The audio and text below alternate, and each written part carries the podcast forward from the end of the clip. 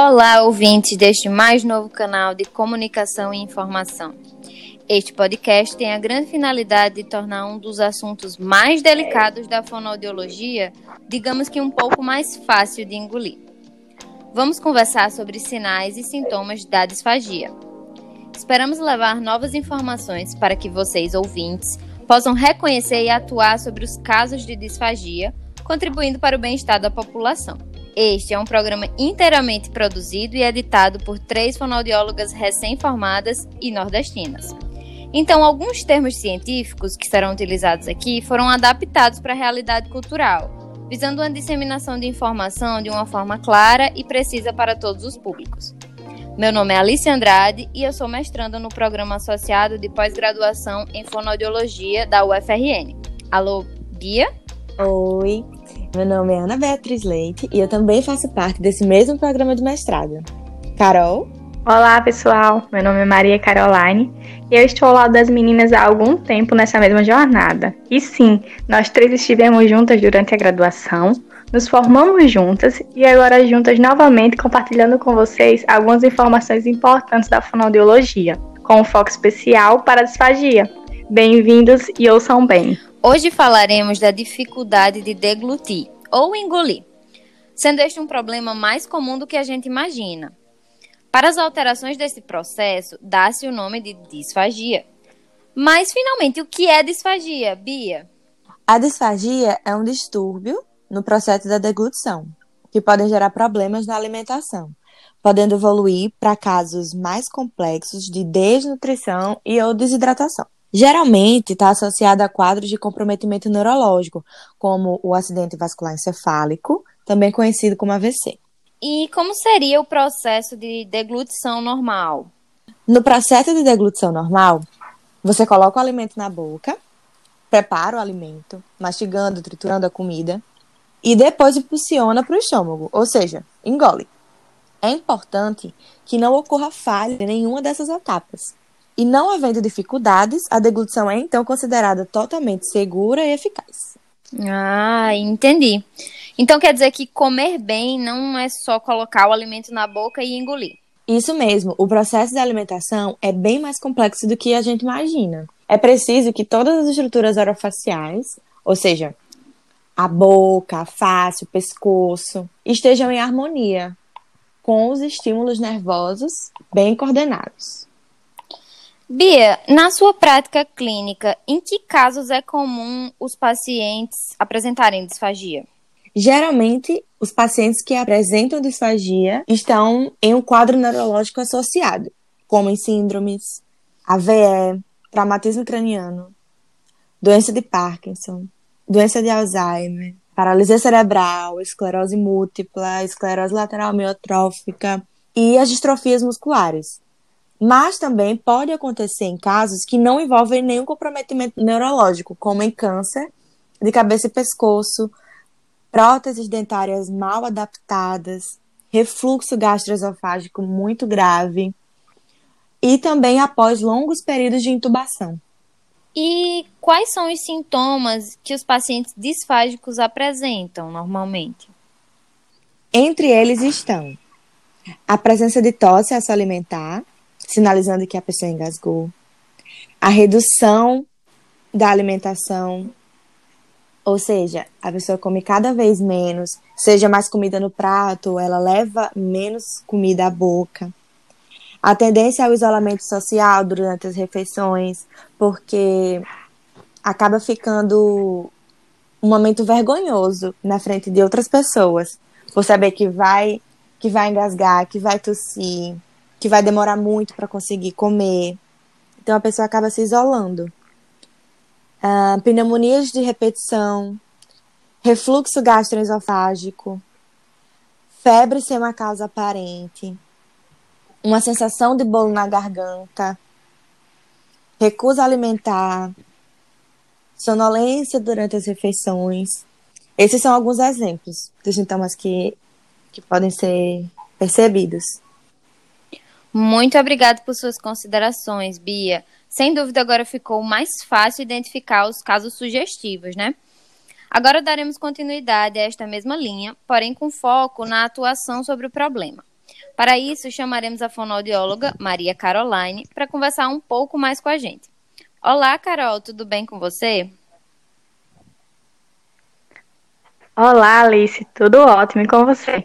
Já adianto aqui que estou ouvindo e adorando tudo. Que bom que você está gostando. Mas vem cá, queremos saber de, de você como devemos atuar nos casos de suspeita da disfagia e o que é mais importante a ser feito. Existem alguns desses casos, mas o essencial e mais importante é conscientizar o paciente do seu problema, apontando os sinais apresentados, sinais esses que a Bia já explicou anteriormente, além de sugerir a procura por unidades básicas de saúde. Lá serão feitas algumas avaliações e realizados encaminhamentos, visando o diagnóstico e a solução do problema. Muito importante essas informações, Carol.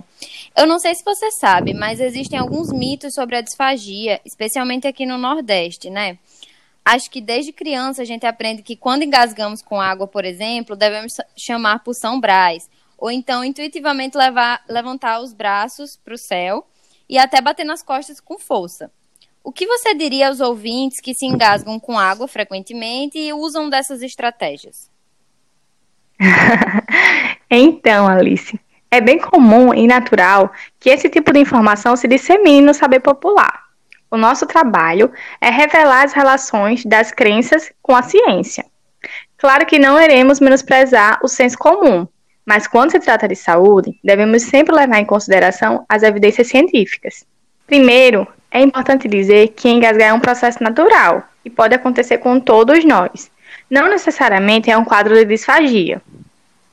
Mas quando os episódios de engasgo se tornam frequentes, é importante ter um olhar atento, que pode se indicar a disfagia. Nesse caso da água, quando ela entra na laringe, as pregas vocais se fecham no reflexo de tosse. Ao falar sombrais ou qualquer outra palavra, as pregas vocais se aproximam para produzir a voz, mas não utiliza a força necessária para expulsar a água, que é exclusiva do reflexo de tosse. Se os episódios de engasgo com água são frequentes, utilizar esse tipo de estratégia pode ser perigoso, já que a água continuará entrando nas vias respiratórias inferiores, pulmão, e pode até ocasionar uma pneumonia expirativa. Olha só que interessante. E levantar os braços para cima. Por que você acha que isso se tornou um ato disseminado popularmente para pessoas que estão engasgando? Nossa, eu fiz essa mesma pergunta quando estava na graduação, estudando pela primeira vez disfagia. Então, nós temos vários músculos responsáveis pela respiração. Um deles é o diafragma. Quando elevamos as mãos para o alto, alongamos esse músculo, assim como os outros músculos respiratórios. Provavelmente, isto trouxe a impressão de que elevar os pode auxiliar no processo de desengasgo. Mas, na verdade, não existe evidências científicas de que esse movimento auxilia na proteção da via aérea. Por isso é preciso tomar cuidado. Se a pessoa tiver com algum alimento bloqueando a passagem respiratória, elevar os braços pode modificar a posição do pescoço e até deslocar o alimento, fazendo ele adentrar ainda mais nas vias respiratórias. Perfeitamente. Por isso que é importante entrar em contato com algum fonoaudiólogo, né? Então, Carol, o que fazer quando você identifica que você ou alguém próximo está com sinais e sintomas de disfagia? Como já mencionado, estar atento a qualquer sinal é o mais importante, principalmente se alguém tem na família algum caso ou que apresente um comprometimento neurológico, como já falamos, que é o caso da esclerose lateral amiotrófica, a ELA, o Parkinson, Alzheimer, ou que já teve algum acidente vascular cerebral ou AVC. Essas são as pessoas que mais merecem atenção quando o assunto é disfagia. Estando atento e observando a presença de algum desses sintomas, o primeiro a se fazer é levar para uma avaliação fonoaudiológica e otorrinolaringológica. Após uma avaliação desses profissionais, as próximas condutas serão direcionadas da melhor forma possível. Hum, entendi. Bia, você ainda está aí? Sim, tô sim. Você poderia nos explicar melhor a importância do profissional fonoaudiólogo diante dos casos de suspeita de disfagia? Com certeza. Bem, o ponto-chave da atuação fonoaudiológica está no diagnóstico preciso do paciente disfágico, que muitas vezes é subdiagnosticado devido à ausência de uma avaliação específica para a identificação dessas alterações. A identificação precoce da disfagia é necessária para a minimização das sequelas físicas e emocionais, redução do risco de pneumonias aspirativas, que acontece quando o que comemos, ao invés de ir para o estômago, acaba indo para as vias respiratórias, bem como no tempo de internação hospitalar. Garantindo, então, boas práticas de segurança ao paciente, permitindo, assim, melhores condições de desfecho clínico e qualidade de vida. Hum. E como deve transcorrer essa avaliação? O diagnóstico da disfagia começa a partir da queixa do paciente. E em seguida são realizados alguns testes em uma triagem simples. E os testes dessa triagem podem ser feitos por toda a equipe multiprofissional da atenção básica.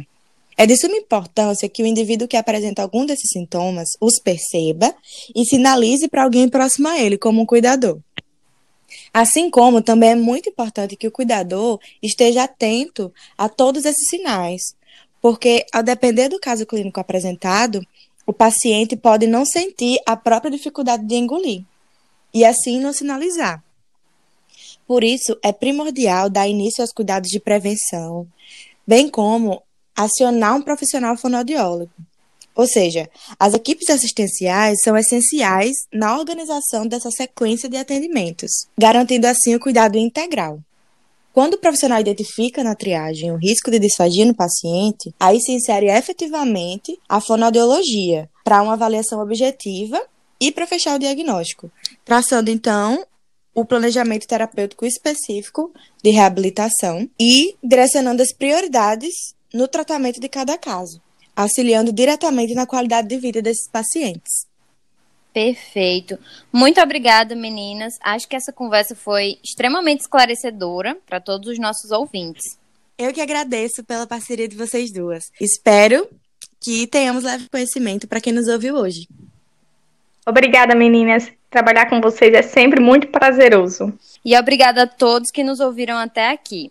Nos encontramos no próximo episódio.